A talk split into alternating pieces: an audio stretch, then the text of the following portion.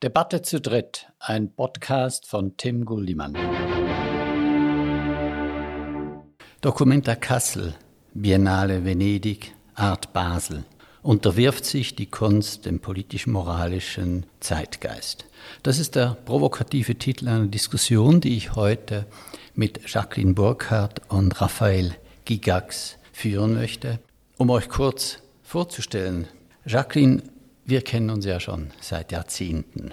Du hast zuerst Restaurierung in Rom, in Italien, gelernt, hast dann Kunstgeschichte studiert und bist dann während deiner ganzen Biografie ganz verschiedenen Aufgaben nachgegangen. Neun Jahre lang leitetest du die Eidgenössische Kunstkommission Du hast die Sommerakademie im Zentrum Paul Klee geleitet und vor kurzem hast du ein Buch herausgegeben, zusammen mit Juri Steiner, der dich ausgefragt hat über dein Leben als Kuratorin, Kunsthistorikerin.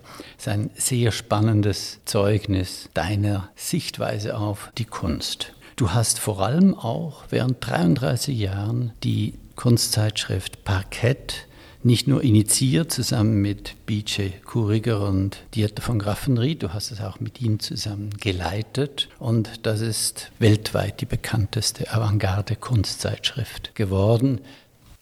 Raphael Gigax, du bist Studienleiter und Dozent an der Zürcher Hochschule der Künste. Du hast zahlreiche Ausstellungen gemacht, unter anderem für das Museum für Gegenwartskunst der Migro, aber auch Ausstellungen im Ausland, in Paris, London und New York. Du warst Berater für die Freeze Art Fair in London und New York.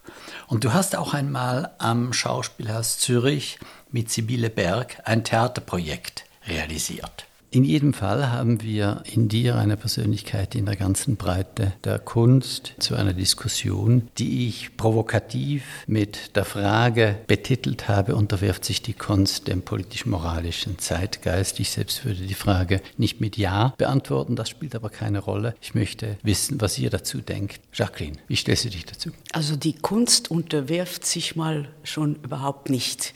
Sie kann sich natürlich gewissen Themen widmen, aber wenn es Unterwerfung ist, dann ist es kaum mehr Kunst. Dann ist es Illustration von politischen Ideen, Ideologien oder was auch immer. Ich würde dem beipflichten. Es ist auch immer die Frage, was ist die Kunst? Eben, wir haben heute einen sehr, sehr breiten Kunstbegriff. Es ist ein, für mich fast nunmehr ein Umbrella-Term sowohl äh, als Fluch als auch Segen könnte man das sehen, weil er sehr viel beinhalten kann.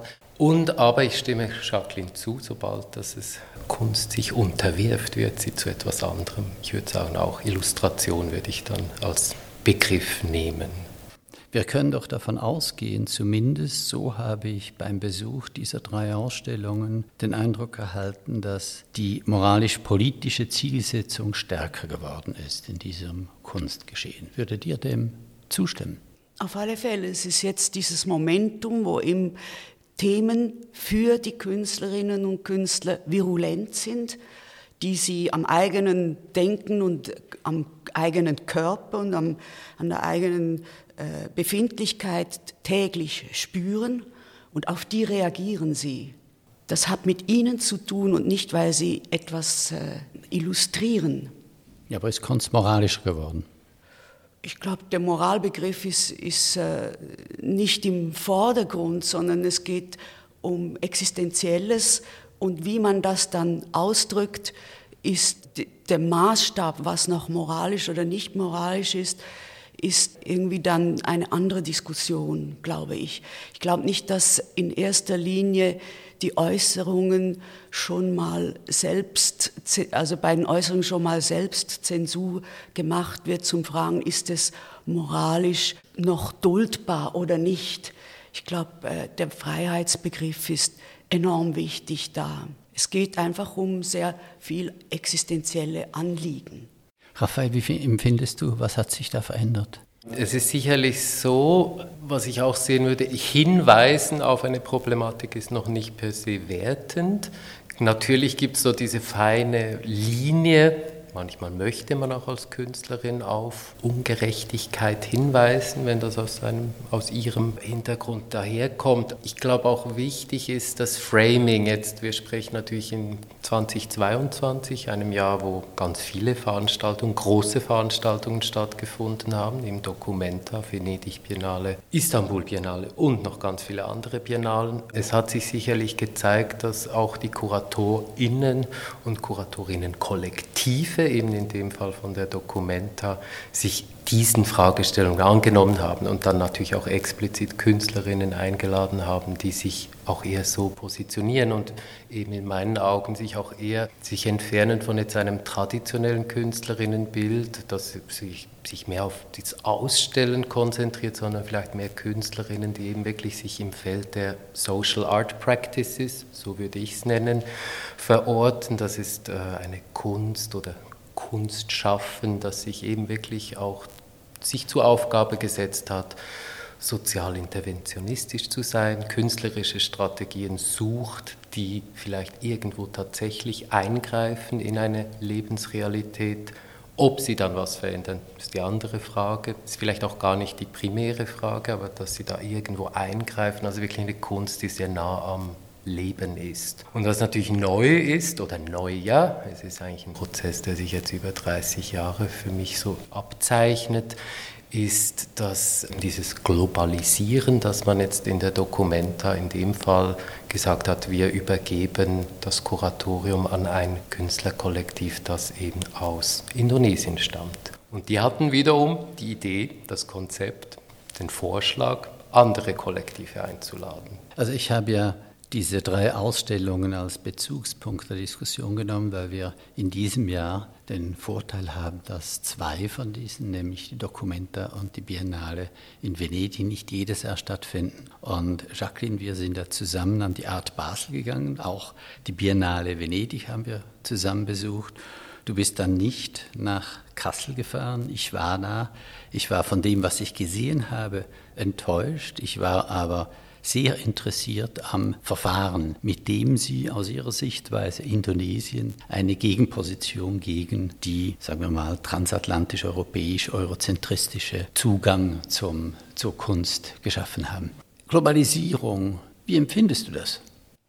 Es ist natürlich ungemein wichtig, dass wir wahrnehmen, was überall auf der Welt passiert. Und das ist heute möglich. Ich sehe es für mich als Europäerin sehr schwierig, da mich kompetent zu äußern. Ich ähm, vertraue den Leuten, die vor Ort dann sind und darüber reden. Also ich bin jemand, der eine Zeitschrift gemacht hat, als die Welt noch flach war, also Amerika, Europa war es. Und dann im 89 hat sich natürlich der ganze Globus erweitert und äh, das war auch ganz eindeutig ein Problem für mich als Kunstkritikerin, über Dinge zu reden, von denen ich sehr viel zu wenig Ahnung habe.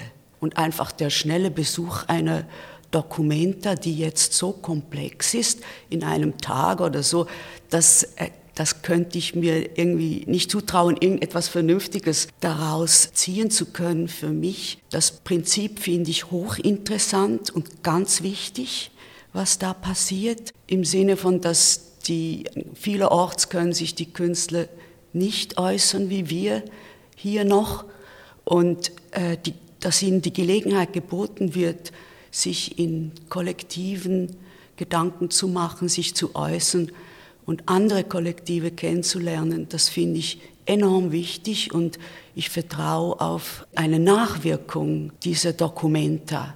Und bin überzeugt davon, dass die existiert, dass die, die zurückgehen, weiter an den Dingen diskutieren, die sie in der Dokumenta unter sich und auch mit anderen Kollektiven vielleicht besprochen haben. Aber ich glaube, der, der schnelle Besuch kann da nicht viel ergeben für mich.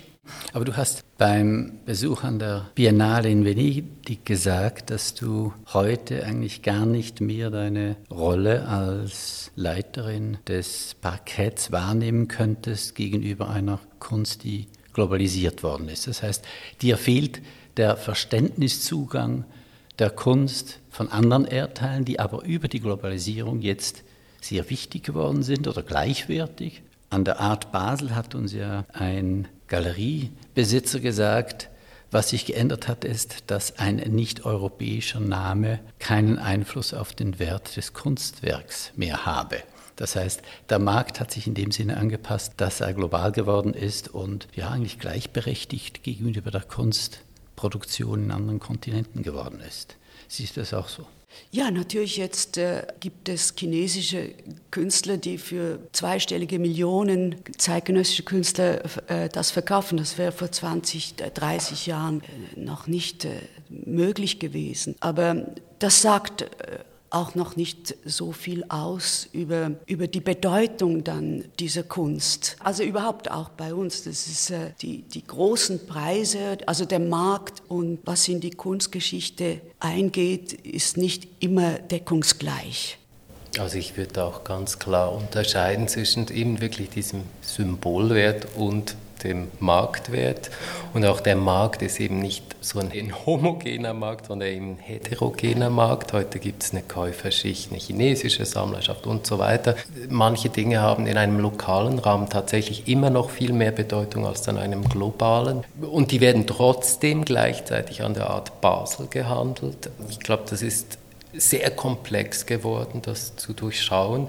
Es gibt aber auch eben diese sogenannte globalisierte jüngere Kunst, würde ich sagen, die irgendwo eine gemeinsame Bildsprache gefunden haben. Es gibt so erste Tendenzen, eben gerade diese Post-Internet-Generation, die wo irgendwo eine Bildwelt gefunden hat, die sowohl von jüngeren Chinesinnen und Chinesen als auch von Schweizerinnen und Schweizern gelesen werden kann. Also das gibt es schon auch, aber eben wir haben auch, und das macht es so unglaublich komplex, eine Gleichzeitigkeit von ganz vielen Dingen die überall gleichzeitig stattfinden. Wir haben ein bisschen einen Chaos-Moment, würde ich sagen. Und da müssen wir uns als Kuratorinnen, als Kunsthistoriker auch irgendwo wieder positionieren, oder so geht es mir zumindest. Ich habe einsehen müssen, ich kann nicht gleichzeitig alles wissen. Das wissen wir eigentlich schon seit sehr langem, aber man ist wieder so auf sich zurückgeworfen und ich habe das versucht für mich zu klären, indem ich sage, es gibt Dinge, die mich interessieren, Themenfelder, die mich interessieren und manchmal wechseln die auch wieder. Es ist jetzt nicht nur ganz homogen, aber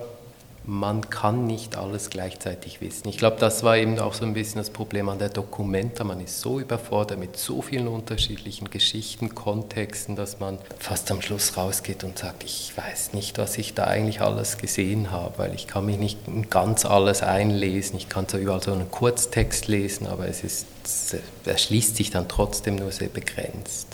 Aber bei der Documenta geht es ja aus meiner Sicht um zwei Dinge oder vielleicht um drei. Erstens das Verfahren, in dem Sie radikal gesagt haben, wir schaffen eine Antithese gegenüber dem etablierten Kunstbetrieb.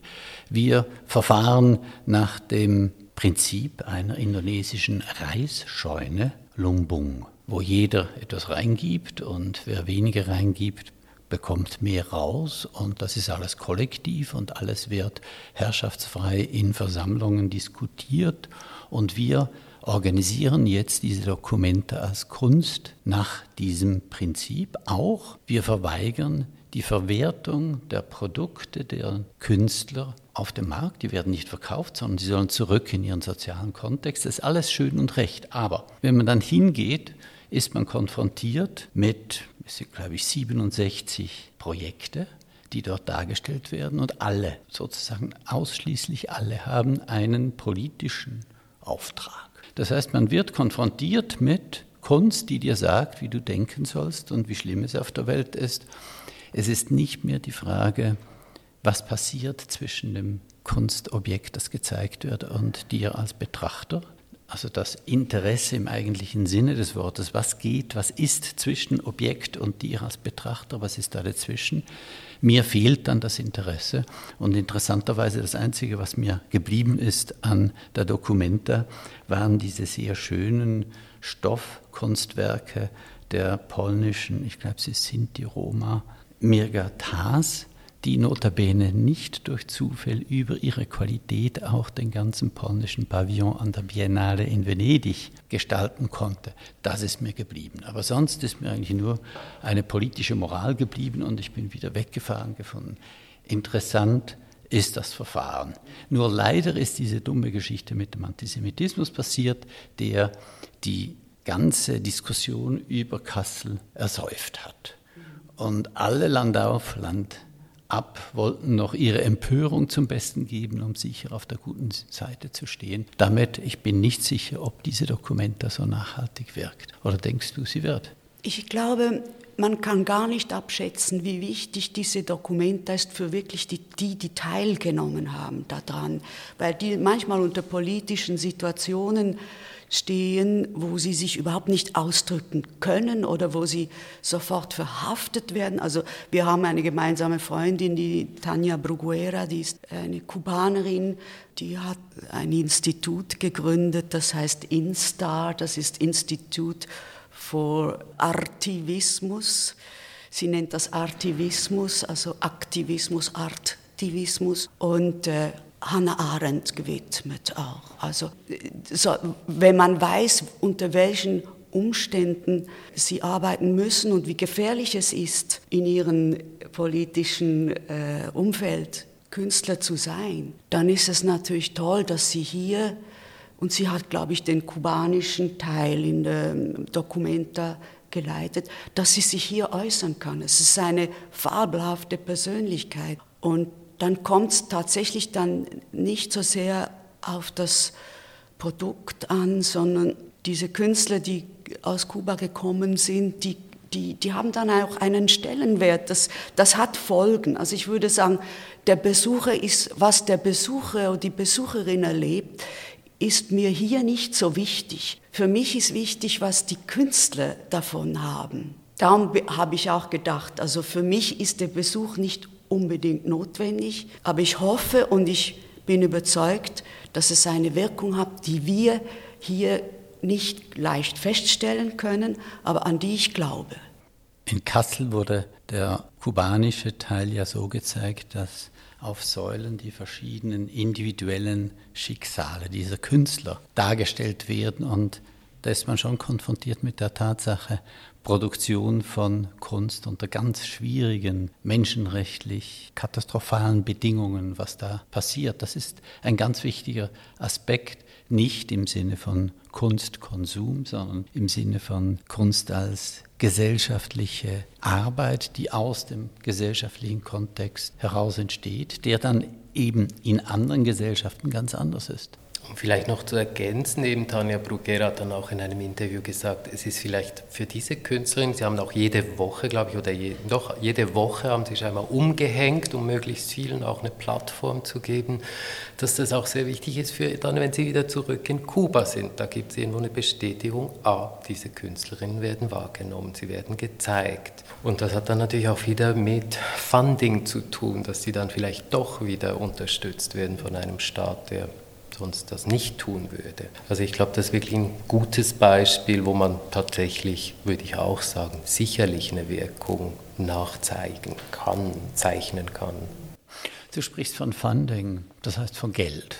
Und ist ja ganz klar, der, das Wichtigste in der Kultur ist immer das Geld. Man spricht nicht gern darüber. Man schaut sich nur das Produkt an und merkt nicht, wie viel Ärger, Arbeit, Schwierigkeiten hinter der Geldfrage steht. Und wie ist denn das zu beurteilen, dass Qualität in der Kunst sich irgendwie spiegelt im Preis, aber irgendwie dann doch nicht? Also zum, zur Frage, ist es der Markt, der bestimmt, was erfolgreich ist und ist das auch der Markt, der quasi Qualität bestimmt? Jacqueline, ich habe dich mal gefragt, ja, wäre ich ein Investor, was würde ich kaufen? Dann sagst du, naja, das ist nicht meine Sorge. Oder umgekehrt, hättest du in den letzten 50 Jahren immer das gekauft, was in der Parkett frühzeitig avantgardistisch dargestellt worden wäre, ja, da hätte man viel Geld machen können. Ist aber die Frage, da gibt es ja eine Wechselbeziehung. Was ist der Markt?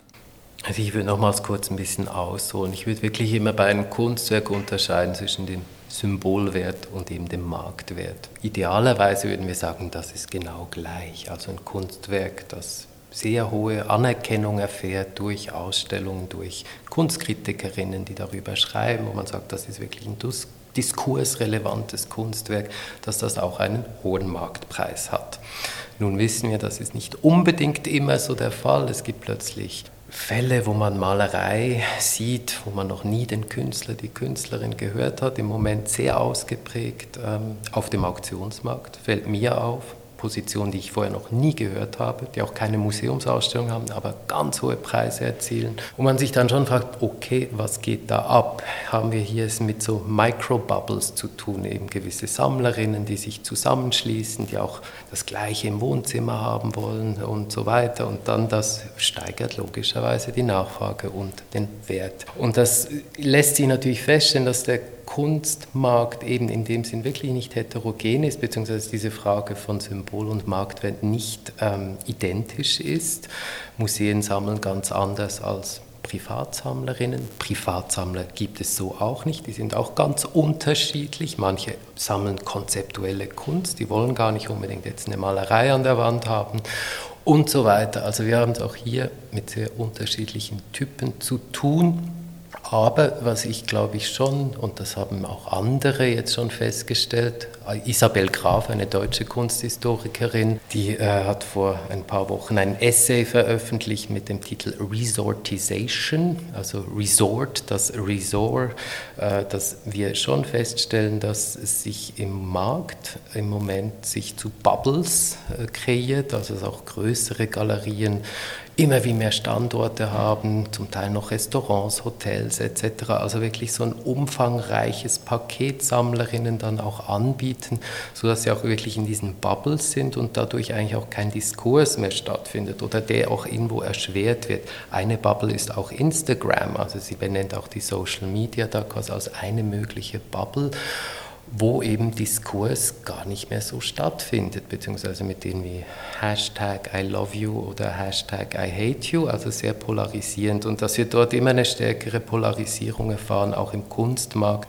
und durch das auch eigentlich dieses Symbol und Marktwert eigentlich zu zwei doch immer wie mehr auseinanderdriftenden Einheiten werden, weil irgendwo sich dort das auch gar nicht mehr unbedingt trifft aber es ist ja auch eine Folge der Globalisierung und damit der Unübersichtlichkeit dessen, was global im Kunstgeschehen passiert, weil sonst kann es gar nicht einfangen. Oder weil es so schwierig ist, überhaupt zu übersehen, müssen sich Bubbles bilden, wo sich Menschen noch irgendwie wohlfühlen, weil das Fremde ist dann doch sehr weit weg da gibt es auf jeden Fall eine Verbindung, ja, würde ich sagen. Ich glaube noch eher, also die Globalisierung ist ja nicht ein Prozess, der jetzt seit drei drei, vier Jahren stattfinden, sondern über 30 Jahre. Und was aber auffällig ist, dass jetzt in den letzten drei, vier Jahren wirklich eine Brandbeschleunigung stattgefunden hat. Einerseits durch wirklich nochmal Social Media und auch veränderte Zirkulationswege der Kunst. Also hat man dann durch Corona festgestellt, ah, man kann noch besser handeln, online, digital. Also es war vorher noch nicht ganz so ausgeprägt, hat auch sich angebahnt, dass man über JPEGs verkauft. Früher gab es das so nicht. Ein JPEG, eine Bilddatei, die man verschickt via E-Mail und dann sage ich, top, kaufe ich, nein, finde ich jetzt doch nicht bunt genug und kaufe ich nicht. Also dass man plötzlich auch Kunst eigentlich gar nicht mehr live sieht, sondern eben sich die digital aneignet. Jetzt könnten wir natürlich noch in die ganze NFT-Geschichte absteigen, aber dann geht es zu weit.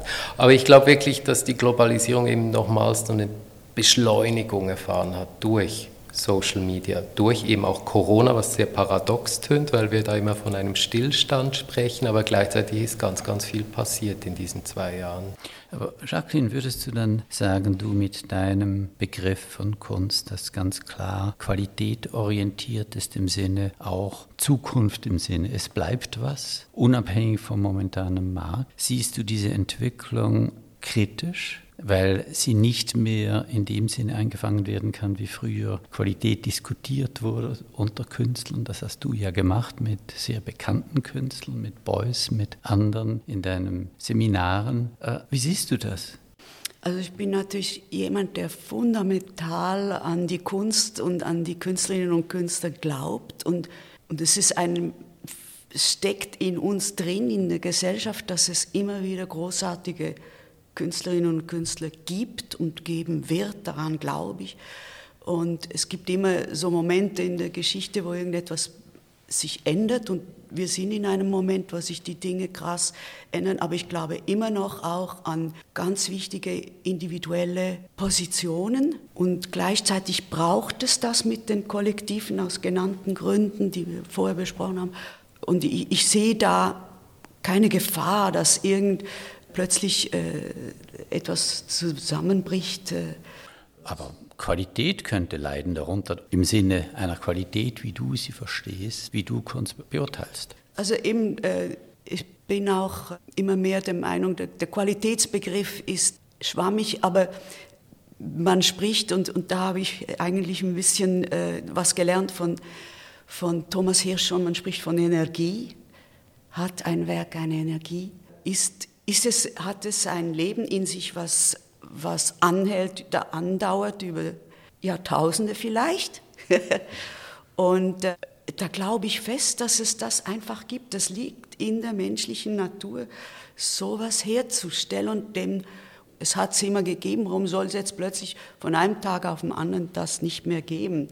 Wir haben uns grundsätzlich als Menschen, sind wir immer noch irgendwie Wesen mit Herz und Hirn und allem dazugehörenden.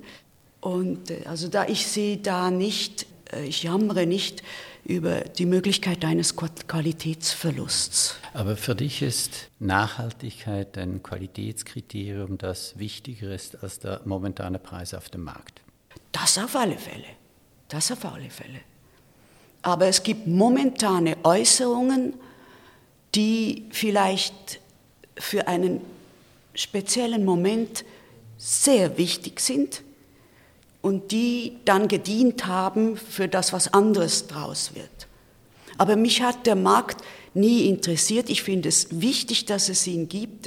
er ist notwendig. Er ist unglaublich, was äh, Galeristen leisten. Ich will, dass Künstler reich werden können. Ich habe lieber, dass Künstler reich werden können als vielleicht andere Figuren, Künstlerinnen, unbedingt sowieso. Und ähm, insofern, äh, ich habe nichts gegen den Markt, nur beschäftigt. Ich kann mich nicht damit beschäftigen. Wie siehst du das? Ja, ich würde vielleicht noch ergänzen, eben du hast von Energie gesprochen. Ich glaube, ich benutze immer so, interessante Kunst ist für mich, oder eben gute Kunst, das ist ganz ein schwieriger Begriff als Kunsthistoriker, wenn wir nie von guter Kunst sprechen. Ich benutze meistens, oder wir sprechen natürlich schon davon, aber dann sind wir entre nous. Ich würde dann immer eher von Kunst sprechen, die diskursrelevant ist. Und natürlich, es gibt Kunst, die besteht, wo die Diskursrelevanz überdauert, weil sie auch in dem Sinn weiterhin übersetzbar bleibt. Das ist dann vielleicht Kunst, die irgendwie für Kunsthistorikerinnen auch immer noch spannend ist. Und dann gibt es Kunst, die in ihrem Momentum eben eine Diskursrelevanz entfachen ganz wichtig sind, aber sie dann vielleicht verlieren, eben weil the message ist done oder einfach das Momentum ist vorbei. Also ich finde dort diese Unterscheidung, ich würde es einfach anders ausdrücken, ich spreche immer eher von Übersetzbarkeit, ähm, so wie vielleicht manche Historienmalerei aus dem 19. Jahrhundert für uns heute kaum noch lesbar ist. Wenn wir sie noch lesen können, denken wir, wo, okay, da ist ein Schiff untergegangen, die Leute haben sich gegenseitig gegessen. Okay, traurige Geschichte. Aber trotzdem eben, diese Übersetzbarkeit ist für mich wichtig. Die Frage zum Markt, wie gesagt, es hängt tatsächlich schon zusammen, weil ich als Museums, ehemaliger Museumskurator äh, natürlich oftmals konfrontiert war und man sich auch in der Programmatik sich dann immer wieder damit auseinandergesetzt hat, ist das jetzt eine Position, die eher vom Markt hergetragen wird oder ist das wirklich auch, und es kann eben aber auch Hand in Hand sein. Ich würde mich da auch anschließen, ich habe nichts gegen den Markt, ich finde es toll, wenn Künstlerinnen ihr Leben verdienen können und auch wenn sie ein schönes Leben haben. Ich bin sehr gegen diesen Mythos des hungernden Künstlers. Der, äh aber wenn wir nochmals zurückgehen auf den Eindruck, den ich in allen drei Ausstellungen bekommen habe, nämlich eine klare Verstärkung eines, sagen wir mal, politisch-moralischen Imperativs. Ich nenne das Imperativ, weil mir das so entgegengekommen ist, als ging es darum, man müsse sich in der Kunst auseinandersetzen mit Gender, mit Umwelt, mit Nord-Süd, mit People of Color. Aber das ist ja sehr präsent. Es ist sehr präsent, allein schon in der Tatsache, dass an der Biennale sind 90 Prozent Frauen, die ausstellen und 10 Prozent Männer. Und das kommt auch ganz klar in der Kunst zum Ausdruck. Extrem natürlich in Kassel, in all diesen Projekten, wo es eigentlich um eine politische Message geht, nicht so sehr um das Kunstwerk. Es geht um, ach, wie schlimm ist der Export von Textilien, Massenexport in die dritte Welt und die zerstört dort die Textilindustrie. Ja, das ist schlimm. Finde ich gut, dass das gezeigt wird. Frage mich, ist das Kunst? Mit anderen Worten, gibt es generell im Kunstgeschehen heute verstärkt diesen normativen Anspruch? Woher kommt er? Und ist er irgendwie auch noch abhängig vom Markt? Das heißt, ist es der Markt, der das diktiert? Oder wie kommt es, dass heute, meine These, dass das sehr stärker geworden ist, selbst an der Art Basel wenn man die Kunstwerke anschaut in der großen Halle, Unlimited. Nicht? Ich finde das sehr eindrücklich, was dort gezeigt wird, aber überall schwingt diese politische Idee mit im Kunstwerk. Ich behaupte mal, das war früher nicht so. Ist das richtig in der Annahme oder ist das, war das immer so? Ich würde dir da widersprechen und sagen, das war schon immer so. Natürlich in unterschiedlichen Graduierungen, aber dass sozialpolitische Fragestellungen in Kunstwerken auftauchen und aufgegriffen werden, finde ich sehr normal. Aber auftauchen heißt nicht, dass eine Kassel-Ausstellung über die 67 Projekte, die man anschauen kann, jede sozusagen, haben einen politischen Message. Das ist nicht einfach Aufschauen, das ist ein Programm. Das war ein kuratorischer Ansatz. Das ist natürlich dann wiederum dort zu verorten. Das war wirklich der Entwurf oder ja, de, de, von den Kuratorinnen, äh, von diesen Ruan-Gruppa, die gesagt haben, wir wollen jetzt einen Fokus auf das legen. Aber ich sehe jetzt nicht, dass die sich ein Thema irgendwie wählen, sondern die Leute, die da ausstellen, die, die, die handeln aus einer Betroffenheit. Und das ist der Unterschied zwischen jemandem, der äh, sich ein Thema vornimmt und das dann irgendwie äh, illustriert, und dem Künstler, der oder der Künstlerin, die aus ihrer Betroffenheit es, es etwas macht, weil es sie virulent beschäftigt. Und die, die Leute, äh, die da ausstellen und sich getroffen haben, die kommen eben aus Ländern, äh, das ist nicht die Schweiz oder, oder nicht Deutschland. Und insofern haben die ein ganz anderes Umfeld, aus dem, von dem äh, sie betroffen sind. Also ich finde es ja toll, wenn diese Betroffenheit direkt zum Ausdruck kommt. Ich kann mich erinnern, wir haben ja zusammen in Venedig die Bilder dieser kubanischen Künstlerin gesehen, wo alle Frauen keinen Mund und keine Ohren haben, nicht? Und dazu fand ich, das sind auch tolle Bilder. Nicht, die sind mir geblieben. Während dem, was ich dann als Produkt in Kassel gesehen habe, jetzt abgesehen von dieser polnischen Künstlerin, ist mir sozusagen nichts geblieben, außer die naja, Installation in ihrem, mit ihrem politischen Message. Während dem an der Biennale ist über diese direkte Betroffenheit der Künstlerinnen aus ihrem Leben, sozialen Kontext heraus, kommt etwas in die Kunst hinein, sehr wertvoll. Es ist halt auch eben, weil dann ganz anders kuratiert ist, diese Ausstellung. Da ist dann eine italienische Kuratorin, die das dirigiert hat, das Ganze. Ja, Cecilia Alemani. Und sie wählt aus, aus ihrem Blick und aus ihrem Interesse und, und komponiert das Ganze. Nicht? Das ist etwas anderes, als wenn verschiedene Kollektive sich äußern, die kein Über, äh, eine, keine Überregie irgendwie haben. Aus dieser Sicht hat sie hat Kunstwerke ausgewählt, Cecilia Alemani. Und das ist was ganz anderes. Und da, sie hat die Produkte ausgestellt und es ging da nicht um den Prozess in erster Linie, wie in Kassel.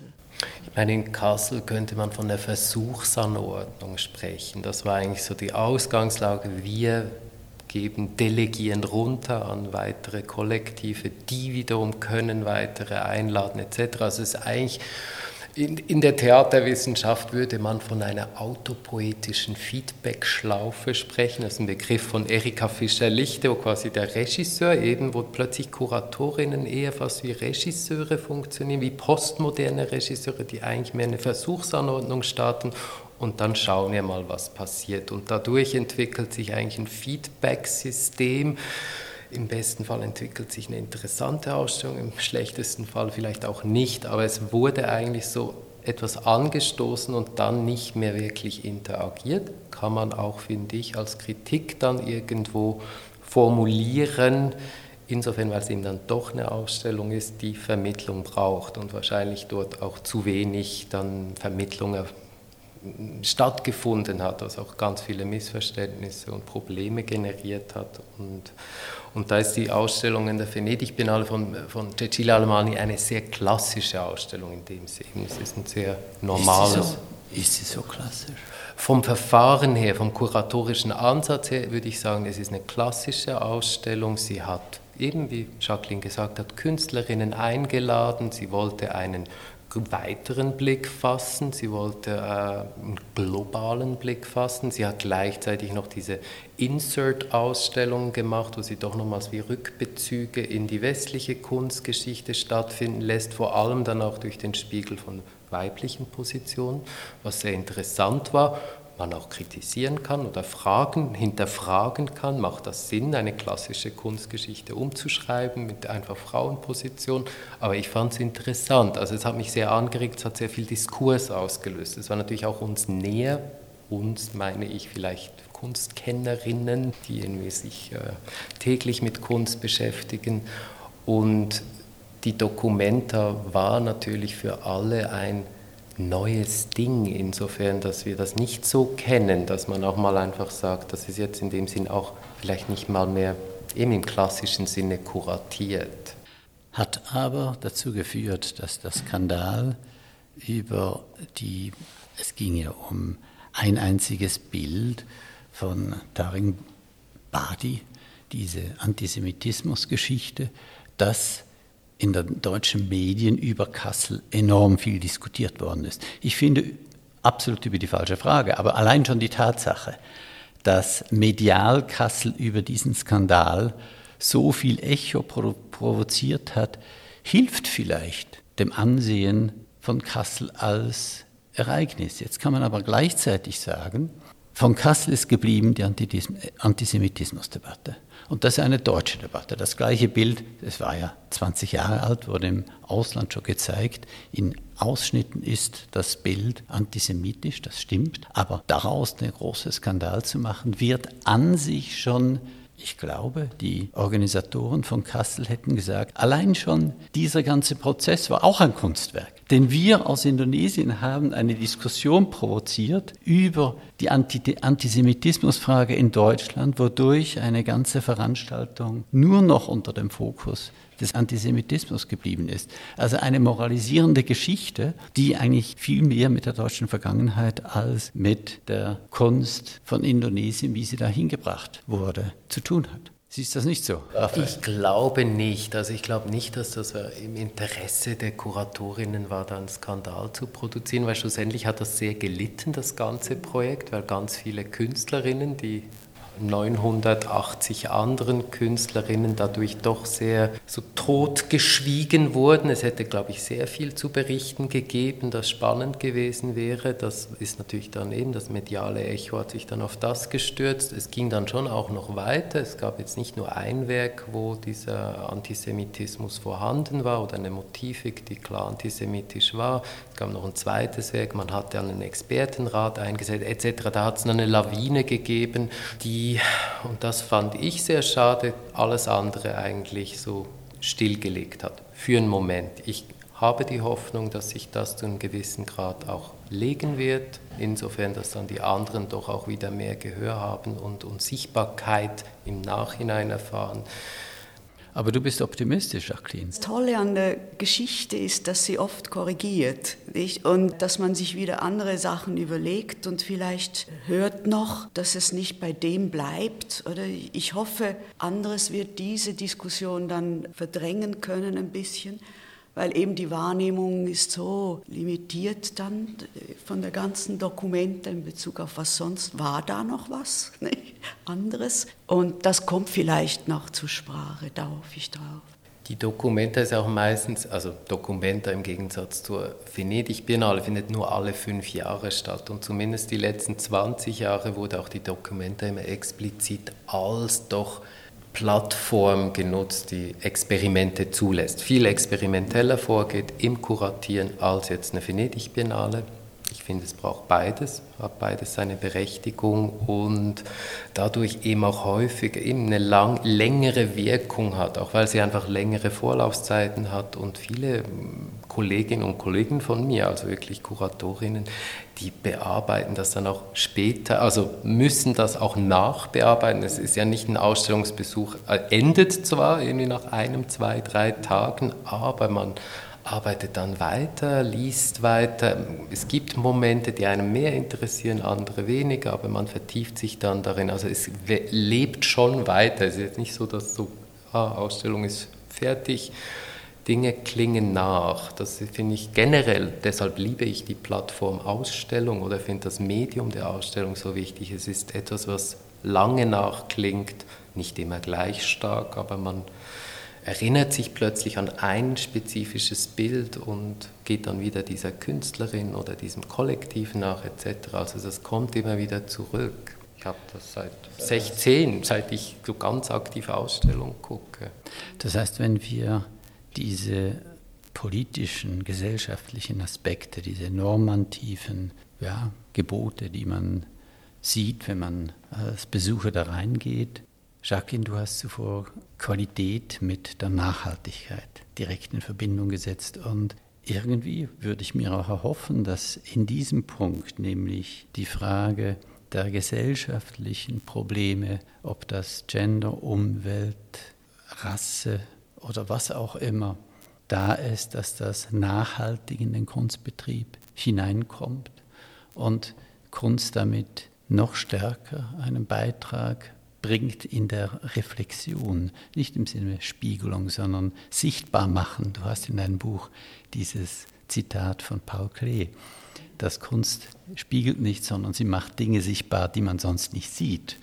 Das heißt, siehst du das als die Nachhaltigkeit, die in dieser politischen Debatte des Kunstgeschehens auch Qualität bestimmt? Absolut. Also ich, äh, wie gesagt, es, es, es kommt so aus dem Erlebnis dieser Künstlerinnen und Künstler. Und das, das hat so, das ist nicht so aufgesetzt, oder? Und darum hat es in sich diese Energie, die eine Überzeugungskraft hat. Nicht? Und da glaube ich, ich bin ein sehr positiv denkender Mensch, vor allem wenn es um Kunst geht.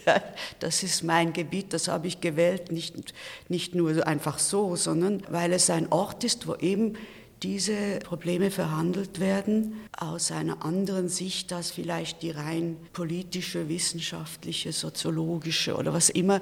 Und daraus eben eine, eine Energie, eine Überzeugung sich generieren kann, die, die wichtig ist und die nachhaltig sein kann. Also das Einbringen des sozialen Kontextes, in dem diese Kunst entsteht, in das Kunstwerk selbst zu einem neuen Kunstverständnis. Ich glaube auch, dass das auch immer schon so war. Bewusst? Ja.